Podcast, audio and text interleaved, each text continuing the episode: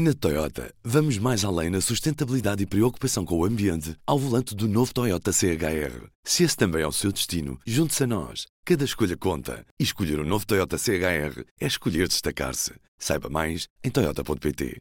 P24, hoje é segunda-feira, 16 de outubro. Apresentamos a nova gama de veículos híbridos plug-in. Uma tecnologia que veio para mudar o futuro. BMW iPerformance. 35 mortes e mais de meia centena de feridos é este o último balanço oficial na sequência dos incêndios florestais que fustigaram vários conselhos do centro e norte do país. O número de vítimas mortais foi confirmado ao público por fonte da Proteção Civil. O governo já declarou o estado de calamidade nestas regiões e decretou três dias de luto nacional. Às seis da tarde estavam ainda em curso 48 incêndios em Portugal continental, a maioria nos distritos de Aveiro, Coimbra e Leiria. Durante a manhã, o Primeiro-Ministro e a Ministra da Administração Interna estiveram reunidos de emergência com o Comando da Proteção Civil. No final do encontro, em declarações aos jornalistas, a Ministra Constância Urbano de Souza defendeu um aumento das medidas de autoproteção para que as comunidades sejam mais resilientes. Questionada sobre se iria apresentar admissão, a Ministra escusou-se a responder, dizendo que o tempo agora é de ação. Nesta segunda-feira, o Primeiro-Ministro António Costa fará uma declaração ao país a partir de São Bento, às 8 da noite. Os incêndios florestais em Portugal causaram mais de 90 mortos nos últimos quatro meses e provocaram ainda mais de 250 feridos.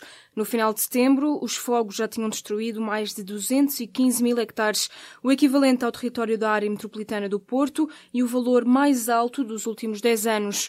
De acordo com o último boletim climatológico do Instituto Português do Mar e da Atmosfera, depois de um verão com temperaturas elevadas e pouca chuva, o país chega a outubro com mais de 80% do território continental em seca severa.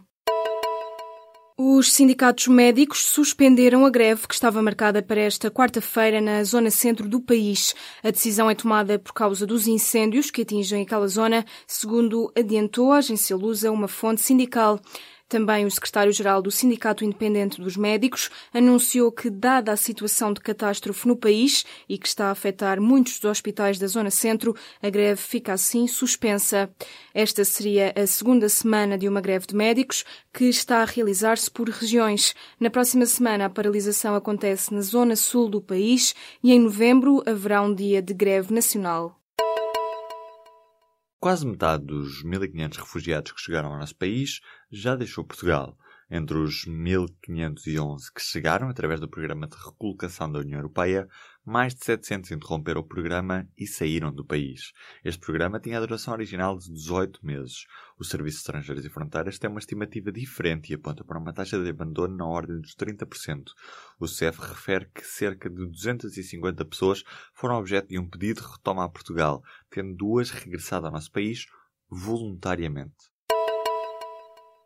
Os bancos vão ser obrigados a comunicar mais cedo à autoridade tributária a lista das transferências realizadas para as contas sediadas em paraísos fiscais. Isto acontecerá sempre que as movimentações ultrapassem os 15 mil euros. Em vez de enviarem as declarações até o final de julho de cada ano, os bancos terão agora de o fazer logo no primeiro semestre, até ao fim de março. A alteração está prevista na proposta do Orçamento de Estado para o próximo ano, que o Governo entregou na sexta-feira no Parlamento.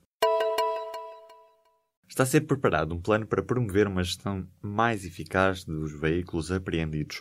O objetivo é diminuir os custos que a retenção prolongada dos veículos provoca. Este objetivo está referido na proposta de lei do Orçamento de Estado para o próximo ano, entregue na sexta-feira na Assembleia da República. Apreendidos à guarda de diversas entidades do Estado, estão vários milhares de veículos automóveis, numa situação jurídica ou processual que se prolonga, frequentemente por longos períodos de tempo. O metro cresce em Lisboa e Porto muito graças ao empurrão do ISP, Imposto sobre os Produtos Petrolíferos, que é gerido pelo Ministério do Ambiente. Este dinheiro vai ser investido na expansão da rede do metro. As obras devem iniciar-se em 2019, prevendo-se entrada em funcionamento em 2021 ou início de 2022. No caso do metro do Porto, a ideia é expandir a rede entre São Bento e Casa da Música e entre Santo Ovídio e Vila d'Este. Quanto a Lisboa, a expansão vai ligar o Rato ao Cais de Sodré com duas novas estações, Estrela e Santos. A maioria dos portugueses diz que consulta os rótulos dos produtos alimentares e também acredita que este cuidado é importante no momento da compra. Mas 4 em cada 10 inquiridos de um estudo divulgado nesta segunda-feira não compreendem de facto a informação nutricional básica que aparece nos rótulos, informação que lhes permitiria fazer escolhas alimentares mais saudáveis. O estudo é apresentado no Porto no âmbito do Dia Mundial da Alimentação e vem com alertas de especialistas que pedem que se mude o sistema de classificação dos rótulos dos alimentos. O presidente do governo da Catalunha já respondeu a Madrid, mas não clarificou se declarou a independência ou não da região, como pedia Mariano Rajoy. Numa carta de quatro páginas, Carles Puigdemont pede antes uma reunião que permita abrir um caminho de negociação e acabar com a repressão contra o povo e governo da Catalunha, diz. O governo espanhol já reagiu, não considerando válida esta resposta. Continua o prazo de ferro entre Barcelona e Madrid, mas a Catalunha já deu um prazo máximo de dois meses para as conversações entre as duas partes. A seleção nacional vai ser cabeça de série no sorteio para o Mundial 2018. Portugal consegue, assim, entrar no lote de oito cabeças de série, graças ao terceiro lugar no ranking da FIFA. A lista foi divulgada nesta segunda-feira e na liderança continua a campeã mundial em título, a Alemanha. O sorteio para o Mundial da Rússia realiza-se a 1 de dezembro em Moscovo. Na Toyota, vamos mais além na sustentabilidade e preocupação com o ambiente ao volante do novo Toyota CHR. Se esse também é o seu destino, junte-se a nós. Cada escolha conta. E escolher o um novo Toyota CHR é escolher destacar-se. Saiba mais em Toyota.pt.